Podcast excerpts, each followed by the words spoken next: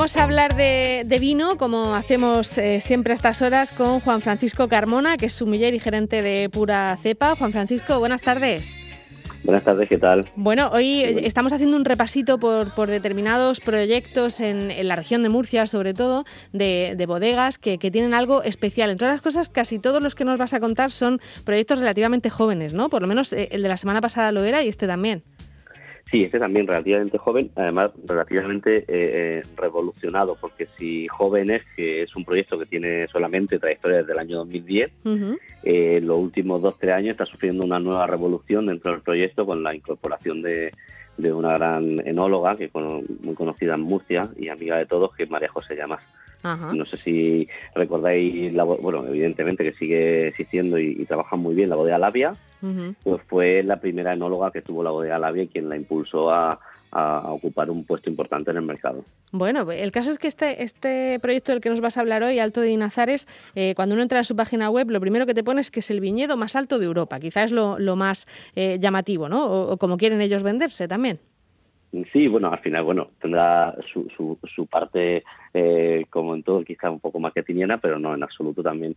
Es, bien es cierto que, que, buscaron un poco eh, un clima extremo dentro de, del sur de España, con lo cual lo que se intenta encontrar es como un equilibrio entre en una zona donde hace mucho calorcete, mucho calorcete, como en la región, encontrar la zona, eh, digamos, más fresca de la región, ¿no? Entonces, por lo cual ellos podemos decir que gozan de un clima muy continental, muy un clima eh, afrancesado, si por así decirlo, de la, parte centro de Francia, y un clima muy frío. Tienen las viñas a más de 1.300 metros de altitud y se dice, creo que, no, evidentemente es cierto, que el viñedo más alto plantado en Europa. evidentemente, de, perdona que te interrumpa, De, los Pirineos hacia arriba, un viñedo a esa altitud no sobreviviría. Claro, eso te iba a decir, que, el clima de 1.300 metros aquí en Murcia eh, se consigue parecerse un poquito a lo que hay allí en, en una distancia mucho más baja, claro. Efectivamente, yo creo que ya ni siquiera de Madrid hacia arriba a 1.300 metros sería posible el cultivo de la viña, porque porque no lo permitirían las condiciones. Sin embargo, aquí, pues bueno, es difícil, pues yo los conozco a ellos, son, son una pareja eh, que llevan desde 2010 con el proyecto y, hemos visitado el proyecto en, alguna ocasión y, la verdad es que ya el hecho de, bueno, quien nos esté escuchando, el hecho de llegar a Inazares, que es complejo, que está retirado, que creo que es el extremo extremo de, de la región, el extremo más oeste de la región, ese eh, llegar allí ya te da la sensación de que estás aterrizando en un suelo lunar donde hay poca donde hay poca vida porque conforme vas llegando en las últimas curvas hasta que llega al pueblecito eh, ya notas que hay una zona con muy poca vegetación con suelo muy pobre y, bueno que efectivamente ha habido poca poca vida en él no y bueno y ellos se decidieron por plantar ahí un viñedo y y lo, lo, divertido del proyecto también, entre comillas, es que, bueno, apostaron ya que estaban en una, en, un, una ubicación muy diferenciadora, eh, trabajar con viñedos muy diferenciadores. Por lo cual ellos eh, trabajan variedades que no son las más comunes en el resto. Ya hemos hablado mucho de las variedades comunes en la región de Murcia, que, que suelen ser evidentemente la monastrel, o en blanco la macabeo, o algo de sirá, algo de garnacha, pero aquí rompemos un poco esa tónica y nos encontramos con que vamos a encontrar uno de los pocos viñedos de la región de Murcia que tienen Pinot Noir, o te diría casi el único, eh, con variedades como la Chardonnay en vino blanco y la Viognier en vino blanco. O sea, eh, son variedades que no estamos tan acostumbrados a, a, hablarlas o, a trabajarlas aquí en la región. Entonces, bueno, buscaron la singularidad de la zona para esa singularidad de viñedos que quizás sean los que mejor se adapten a esa zona. Claro, ¿y, consiguen unas uvas que se parecen entonces a las de esa variedad en Francia o, también es una cosa distinta lo que sale aquí? Bueno, eh, varietalmente sí, yo lo he captado técnicamente y sí, se, se parecen. Es cierto que, que el clima ahí arriba en Inazares es muy extremo muy extremo, por, primero porque por la altitud nos va a dar eh, una temperatura eh, eh, mucho más alta, de, o sea, mucho más baja del, resto de la región. Es cierto que esta variedad estar acostumbrada a trabajar un poquito mm, con las temperaturas más bajas, pero quizás no tan extremas, ¿no? Y luego tiene una singularidad que, que os invito algún día si podéis ir a visitarlos, concertamos una cita, a visitarlos. en aquella zona de Inazares pueden tener en, en el año entre 10 y 20 granizadas perfectamente durante, durante la época de verano y demás. Entonces, eh, se hace muy complicado el cultivo de la vid, porque al final el, granizo, el pedrijo, es una de las amenazas mm, más latentes que tenemos en el mundo de la viticultura. Al final, en mitad de tu, de tu cosecha te cae un granizo y, acaba con toda tu cosecha. Y, ellos, si visitan el viñedo, que es un trabajo súper, súper, súper laborioso, tienen eh, eh, todo preparado para cuando llega el granizo poder hacer frente a él sin que haya ningún tipo de ningún tipo de, perjuicio al, viñedo. Y, oye, luego a la hora de hacer una, una vendimia, está eh, ¿es cómodo hacer una vendimia allí o, también están un poco así en, en cuesta los, los, las vides? La verdad es que las vides están muy en cuesta, son vides que si las ves tienen ya, bueno, tienen ya bastante, bueno, han cumplido más de 10 años y parece que es su primer año, la villa está muy, muy, muy pobretita, muy pobretita, sufre mucho porque el suelo es muy escaso.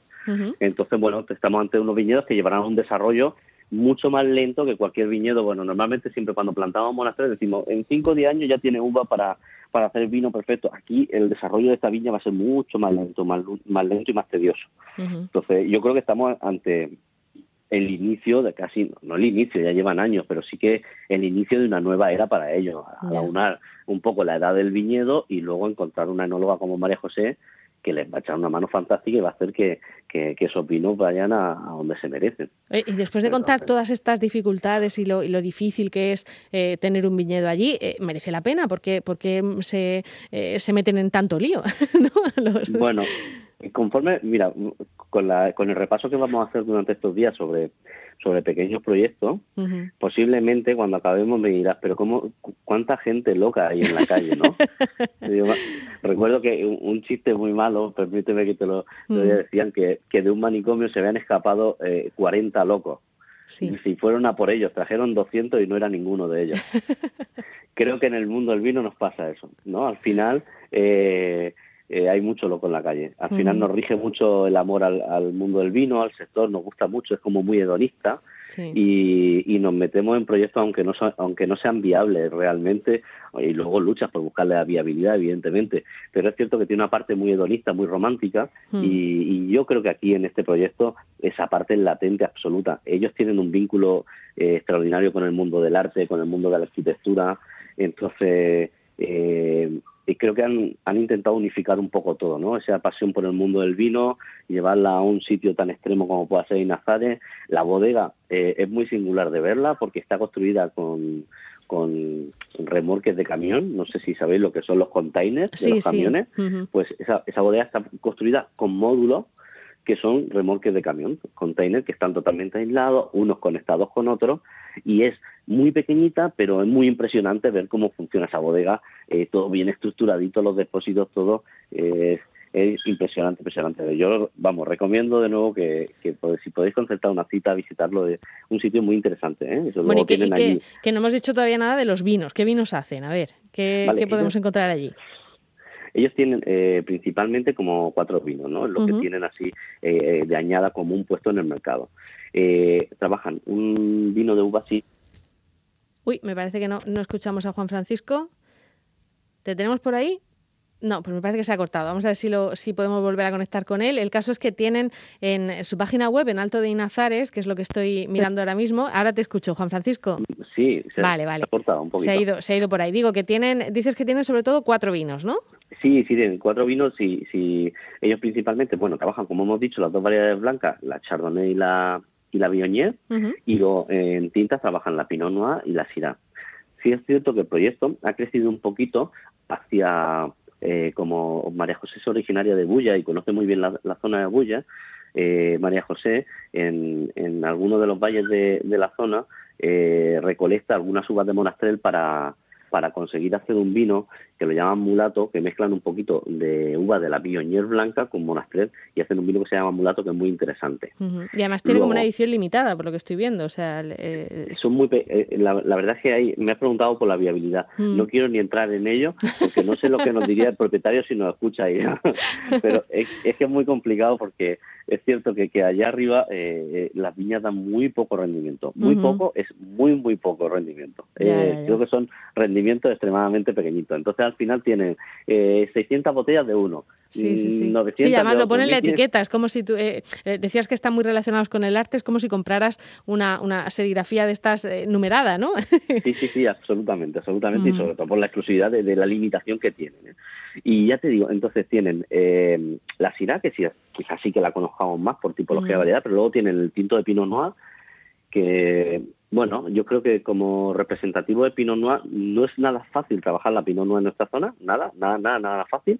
Quizá ahí arriba cuando consigue, salvando todos los perijos que tienen y la intemperie, digamos, de las inclemencias del tiempo, eh, consiguen tener una Pinot Noir bastante, bastante decente, está rica, te diría, y que representa bien la variedad. Para alguien que quiera saber lo que es una Pinot Noir, y es cierto que, que si no recuerdo el precio por donde anda, mm. pero al final si queremos tomar un Pinot Noir bueno de Borgoña, donde tengamos características y donde sea representativo, tendremos que pagar un alto coste, seguramente tenemos que pagar 40, 50, 60 euros por botella, y así creo que tenemos una Pinot Noir muy accesible, no sé si, no me voy a meter en un jardín, pero no sé si eran 15 o algo así, no sé, 15 o 20 brillos, que no es nada, no es especialmente caro el vino, y podemos tener una Pinot Noir de nuestra zona para probar algo, cómo se desarrolla la Pinot Noir en nuestra, en nuestra zona, aunque sea en un clima extremo. Bueno, y, luego los dos... Dime, dime, que, quería preguntarte primero dónde encontramos estos vinos, porque no sé si hay que dirigirse directamente a, la bodega o a su página web o, lo comercializan en algún sitio ellos comercializan todo desde la página web, no todo, o sea, comercializan desde la página web y luego hay alguna tienda especializada en Murcia donde se pueden encontrar. Eh, tipo, eh, hay un chaval eh, que tiene una enoteca ahí que se llama, ay, ¿cómo se llama? ay, no recuerdo, está en la, redonda, en la redonda de los cubos. Ajá, no, sé el nombre. vinateros, se llama. Y, este, y este chico Frank creo que lo tiene, que es un excelente sumiller, uno de los mejores sumilleres que tenemos en la región y creo que en una tienda de Macesterón creo que también lo distribuían y no sé si alguien más por la zona así como distribuidor. Como y si no hay que dirigirse a ellos directamente, ¿no? si no directamente pues, tendríamos que pasar por la página web y comprar lo que vamos, que al, final hoy por hoy la página web nos soluciona casi todo para, conseguir cualquier cosilla. Claro, sobre todo en esas bodegas pequeñas. Me hablabas de los blancos, sí. Por terminar, los dos mm. blancos también son muy interesantes, sobre todo uno de ellos para mí personalmente, que es la Bionier, la Viognier es una variedad muy interesante en Francia y aquí sí que lo han conseguido muy, muy, muy, muy bien. Y vamos, recomiendo que si tenéis ocasión de tenerla delante y probarla, son vinos con una sensación de, fruta muy agradable, esa mezcla eh, apasionante que hay en el vino cuando en la uva blanca aparece la fruta y la flor. Eh, estamos ante ese tipo de vinos que son muy, muy, muy, muy agradables. Y ahí sí que si tenéis suerte de encontrar una botella, no, no dejarla, pero probarla. y luego, por otro lado, tenemos el Chardonnay, que también muy interesante, y, bueno, ya, si os dais cuenta, las tres variedades de uva, las cuatro, salvando quizá la Syrah, pero Pinot Noir, Viognier y Chardonnay son tres variedades de uva francesas de la zona más continental de Francia, de la zona más centro. Y sin embargo, aquí en Alto de Nazares pues han, cuajado bien eh, dentro de la limitación de, producción que decías, pero vamos, están, están dando resultado. Por cierto, que en su blog hablan también de un vino especiado, de lo que hablábamos el otro día, de ese vino eh, especiado y, que se toma calentito, y le han puesto el nombre Matafríos y me encanta el nombre. Sí, sí, sí, también Eso de Matafríos me ha gustado alguna cosilla, algún experimento también. Bueno, la verdad es que para, para ir a Inazare, aunque estemos aquí hoy a 28 grados, si alguien pretende ir hoy, que se abrigue mucho. Sí, sí, sí. que seguro que todavía quedarán nieve, hará fresquito y estarán ahí a 5 o 6 grados seguro. Hace mucho frío ahí arriba. Bueno, pues habrá que, habrá que ir eh, pensando en programar un viaje para conocer esta, esta bodega que tiene que ser muy, muy curiosa de ver. Alto de Inazares es el proyecto del que hablábamos hoy con Juan Francisco Carmona. Muchísimas gracias. A ti siempre, Marta. Un saludo, buen fin de semana. Igualmente.